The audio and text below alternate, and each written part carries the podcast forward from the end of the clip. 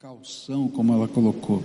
A palavra de Deus diz assim: Tendo sido, pois, justificados pela fé, temos paz com Deus, por nosso Senhor Jesus Cristo, por meio de quem obtivemos acesso pela fé a esta graça, na qual agora estamos firmes e nos gloriamos na esperança da glória de Deus.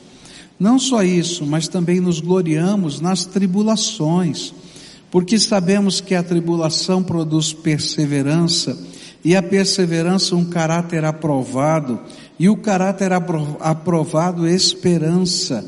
E a esperança não nos decepciona, porque Deus derramou o seu amor em nossos corações por meio do Espírito Santo que Ele nos concedeu.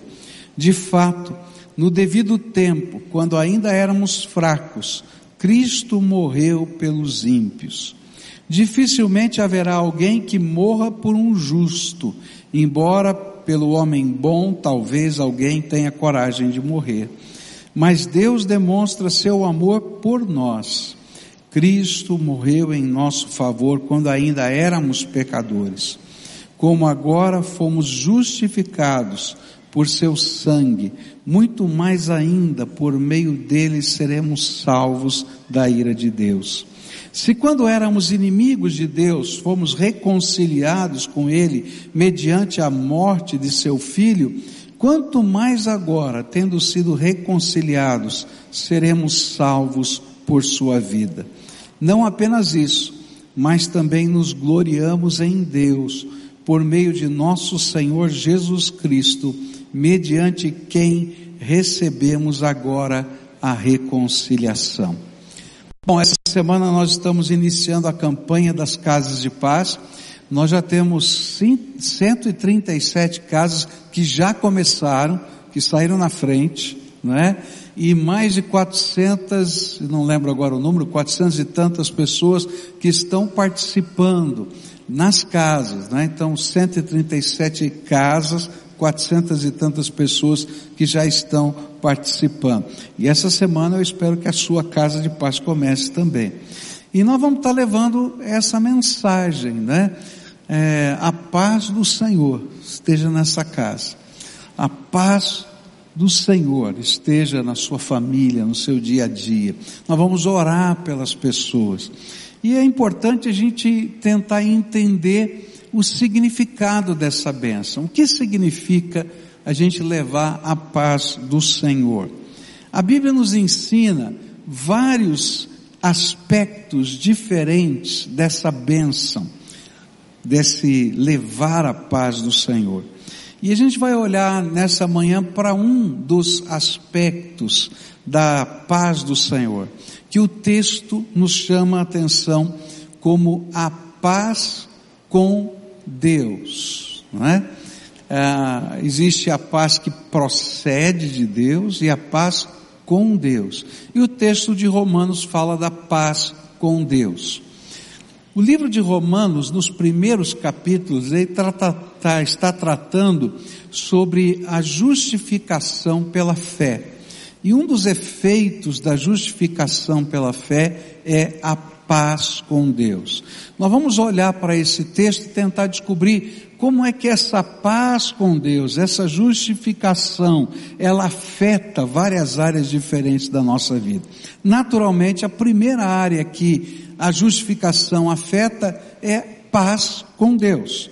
Tendo sido, pois, justificados pela fé, temos paz com Deus por nosso Senhor Jesus Cristo. Está lá.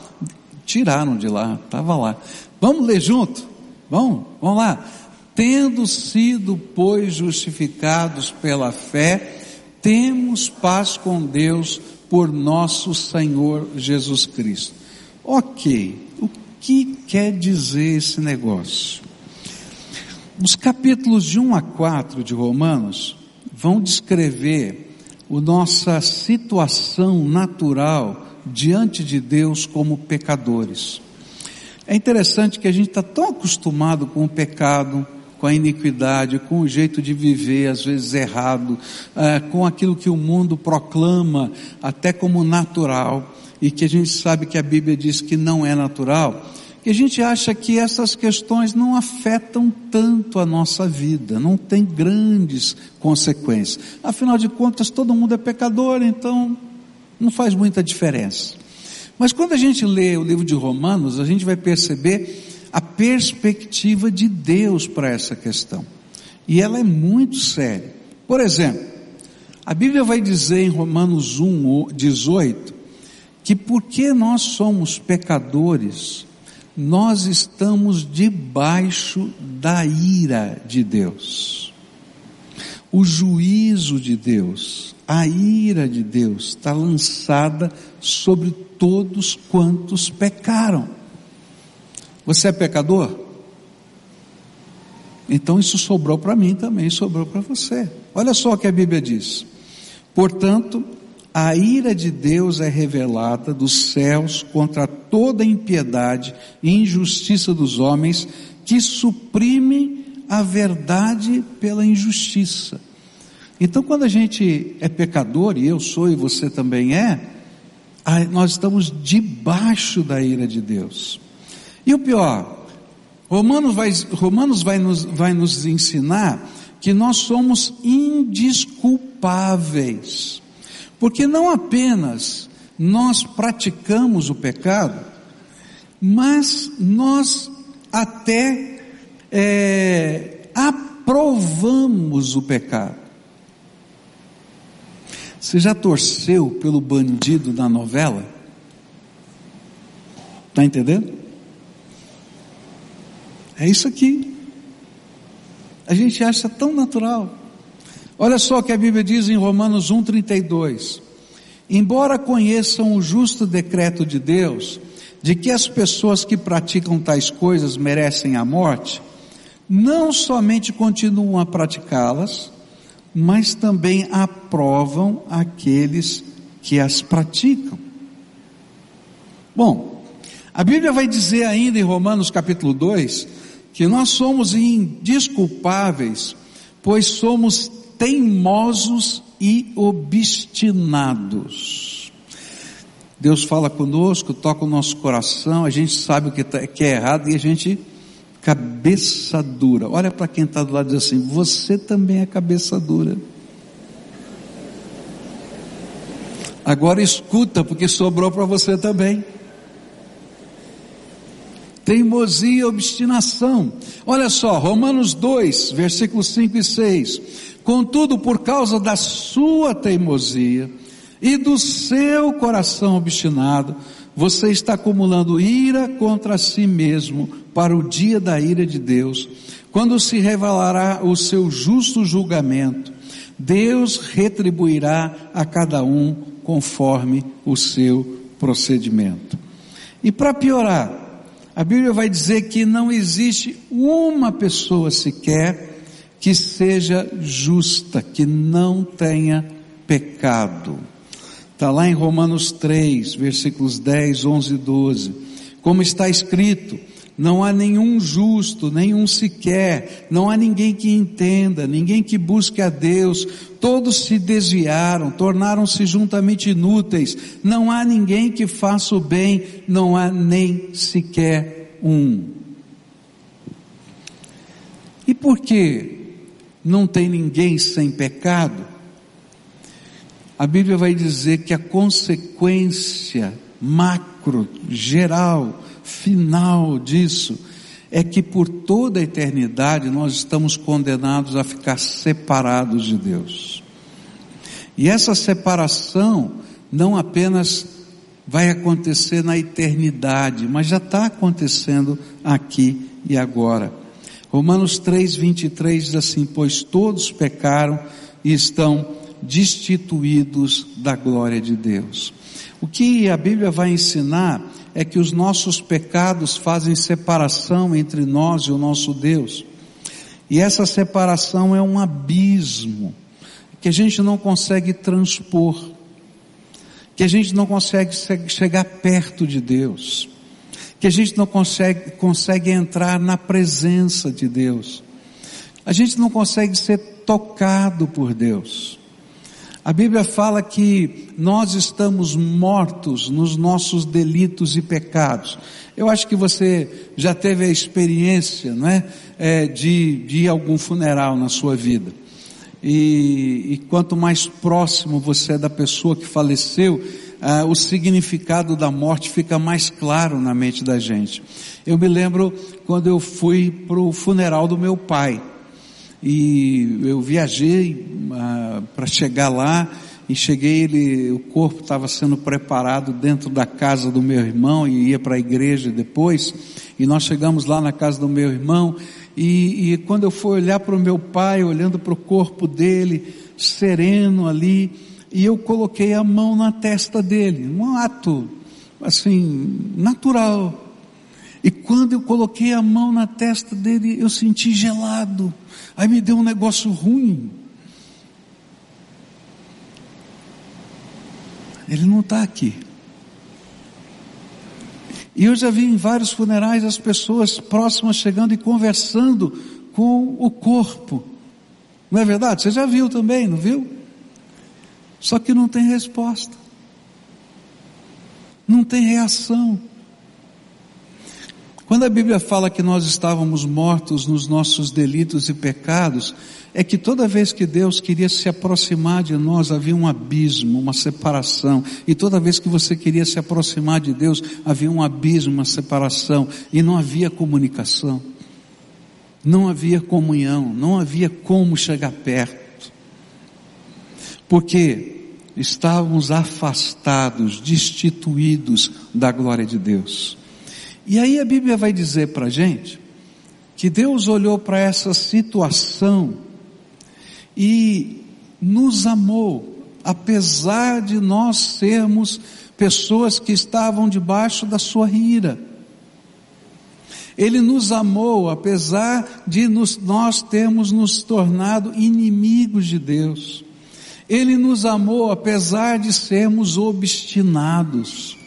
Ele nos amou, e não apenas nos amou, mas Ele planejou e executou algo que provinha do seu amor. Ele queria achar uma maneira de poder decretar não juízo, mas absolvição e justiça sobre a nossa vida. Dizer, olha, de agora em diante você é justo, mas a gente não é. E como ele podia fazer isso? E então Jesus veio a esse mundo, tomou o nosso lugar na cruz do Calvário, morreu por nós, desceu ao Hades, lugar que a gente chama de inferno, tomou das mãos de Satanás as chaves da morte e do inferno, para que todo aquele que crê em Jesus Cristo não pereça, mas tenha vida eterna. E quando pela fé a gente toma posse, posse desse presente do amor de Deus, Deus nos justifica. E a justificação não é algo que nós fazemos, mas é um decreto de Deus, por causa de Jesus. E esse decreto é: a partir de agora, não apenas os pecados estão perdoados, mas a reconciliação, a comunhão, a restauração, porque eu estou declarando você justo. A coisa mais ilustrativa disso vai aparecer em Apocalipse capítulo 20. Em Apocalipse capítulo 20, a gente tem uh, uma cena, uma visão do apóstolo sobre o dia do juízo. Como é que vai ser o dia do juízo? E a Bíblia fala que nesse dia todo ser humano vai se apresentar diante de Deus. E vão se abrir os livros. E nesses livros estão relatadas as nossas obras, os nossos feitos. E todo mundo que vai ser julgado pelas suas obras está condenado, porque essa é a nossa condição. E aí então, lá em Apocalipse 20 diz assim: Mas se abriu um outro livro, o livro da vida do Cordeiro de Deus, que é Jesus. E todos quantos têm o seu nome escrito no livro da vida do Cordeiro, passaram da morte para a vida, porque receberam o decreto de Deus de justificação por causa daquilo que Jesus fez. Bem, quando eu entendo tudo isso, eu vou entender o significado de paz com Deus. Paz com Deus é diferente de paz de Deus. Paz de Deus é um sentimento que Ele derrama sobre nós, e nós vamos estudar isso numa outra oportunidade. Ela excede todo entendimento. Mas a paz com Deus é a possibilidade de ter acesso à presença de Deus. É a bênção de ter comunhão com Ele. É a alegria de desfrutar da Sua paternidade. É o poder de caminhar com Ele todos os dias da vida. Paz com Deus é a maior de todas as bênçãos, pois através dela nós temos acesso a todas as demais. Se a gente não tivesse paz com Deus, não teria qualquer outra bênção. Paz com Deus é a queda do muro que nos separava de Deus, é a anulação da sentença que parava sobre nós, é a consequência no mundo espiritual do perdão dos nossos pecados. E nós temos acesso a essa bênção pela fé. Paz com Deus não se conquista, ela nos é dada. E a gente tem que tomar posse pela fé. E como é que a gente faz isso? A Bíblia vai ensinar esse processo. Primeira coisa que a gente tem que fazer é reconhecer quem de fato nós somos. Sabe o que você é e eu também? Pecador. E aí vem uma coisa que a gente não gosta muito de dizer, mas é pecador perdido pecador condenado debaixo da ira de Deus. Segunda coisa que nós temos que fazer é reconhecer que a única pessoa que pode resolver a situação que a gente está vivendo é Jesus, o nosso Salvador. Não tem outro. Não tem outro caminho que nos leva ao Pai. Jesus disse: Eu sou o caminho, a verdade e a vida, e ninguém vem ao Pai senão por mim. Queridos, não tem jeito. Olha, não tem santo de devoção, não tem guia, não tem orixá, não tem o que nos leve a Deus a não ser Jesus Cristo. Não tem. É isso que a Bíblia diz. E se eu não acreditar que Ele é o único caminho, eu não posso tomar parte de uma bênção que é paz com Deus, porque eu invalido aquilo que ele fez na cruz do, do Calvário. Lá no livro de Hebreus diz exatamente isso, que às vezes a gente avilta o sacrifício de Jesus por não entender a grandeza dele. E aí, quando a gente entende o significado da morte e ressurreição, a gente, pela fé, se entrega ao Senhor Jesus. E fé, nesse contexto, é mais do que crença.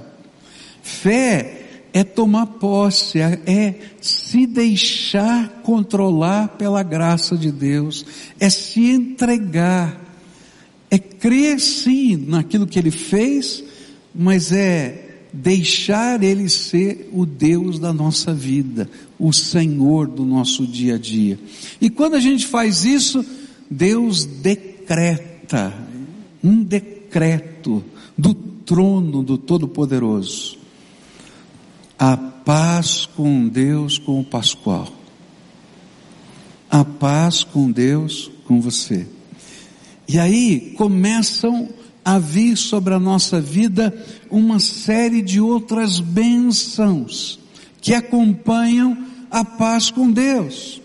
E essa é a segunda bênção que a gente vai olhar agora aqui nesse texto que vai aparecer nos versículos 1 e 2, e diz assim: E tendo sido, pois, justificados pela fé, temos paz com Deus por nosso Senhor Jesus Cristo, por meio de quem obtivemos acesso pela fé a esta graça, na qual agora estamos firmes e nos gloriamos na esperança da glória de Deus.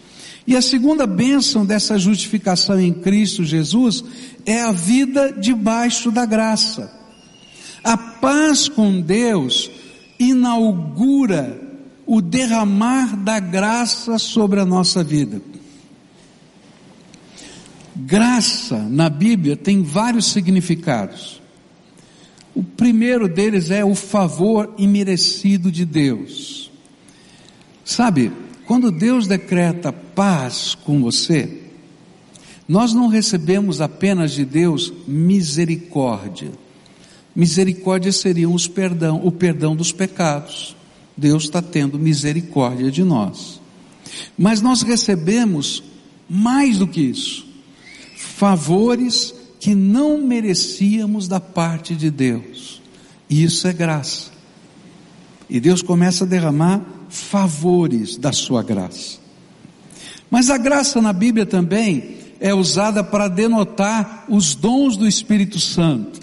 E entre os favores imerecidos, Deus derrama coisas celestiais, sinais do seu amor e da sua graça na nossa vida, que são dons espirituais, que começam a agir dentro de nós pelo poder do Espírito Santo. Graça na Bíblia significa, em outros lugares, o poder de Deus agindo na nossa vida. E agora o poder de Deus começa a agir na nossa vida. Antes a gente era um defunto que a gente não podia ter comunicação, mas agora o poder de Deus está agindo na nossa vida e através de nós. Isso é graça. Em alguns lugares a Bíblia diz que graça é igual a milagre. E a gente às vezes diz isso, olha, recebi uma graça de Deus, não é? E está falando de um milagre. E às vezes então a gente vai viver milagres de Deus. Na verdade, tudo isso é o que significa viver na graça. Quando nós fomos justificados por Cristo e obtivemos paz com Deus, a nossa vida dali em diante ocorre debaixo da graça, capaz de envolver todos os aspectos da nossa vida.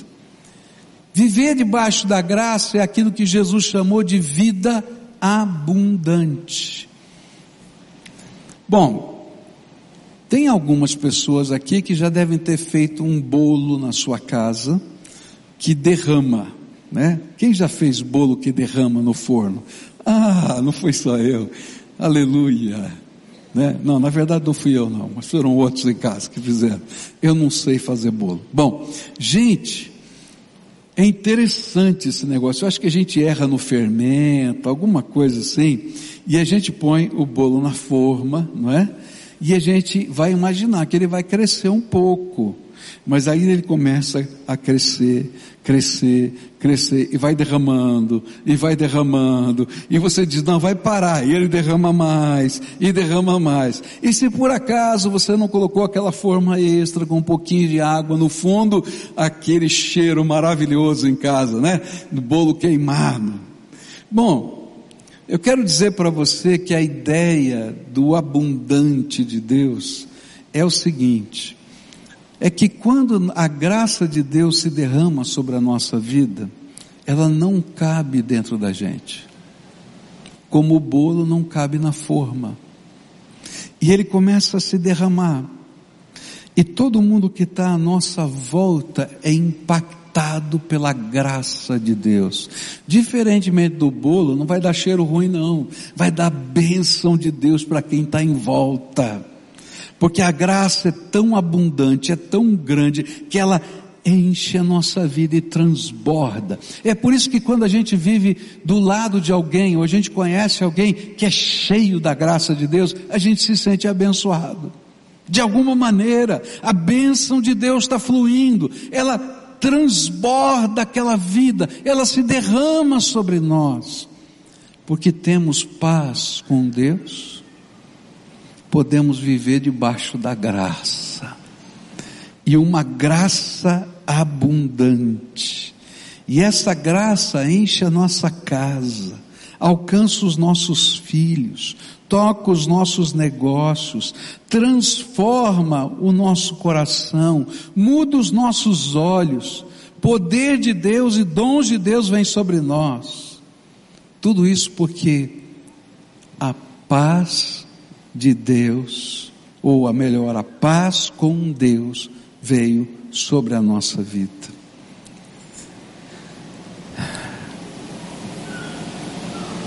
Paz com Deus ou vai significar outras coisas que eu quero estudar hoje à noite, mas uma delas que me chama a atenção é que não somente graça é derramada sobre nós, mas dentro desse texto de Romanos, que a gente acabou de ler, ele vai dizer que Deus que antes derramava, tinha ira para derramar sobre nós, agora ele decretou paz por causa daquilo que Jesus fez, está derramando graça e vem sobre a nossa vida uma inundação do amor de Deus. É lindo aquilo, porque o texto vai falar de uma de um derramar como se fosse uma inundação algo tremendo que está vindo. E a gente está sendo levado, empurrado pela vida, pelo encher do amor de Deus no nosso dia a dia.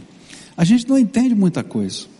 A gente não compreende muito, mas a gente vai sendo empurrado pela vida por causa desse imenso, tremendo amor de Deus.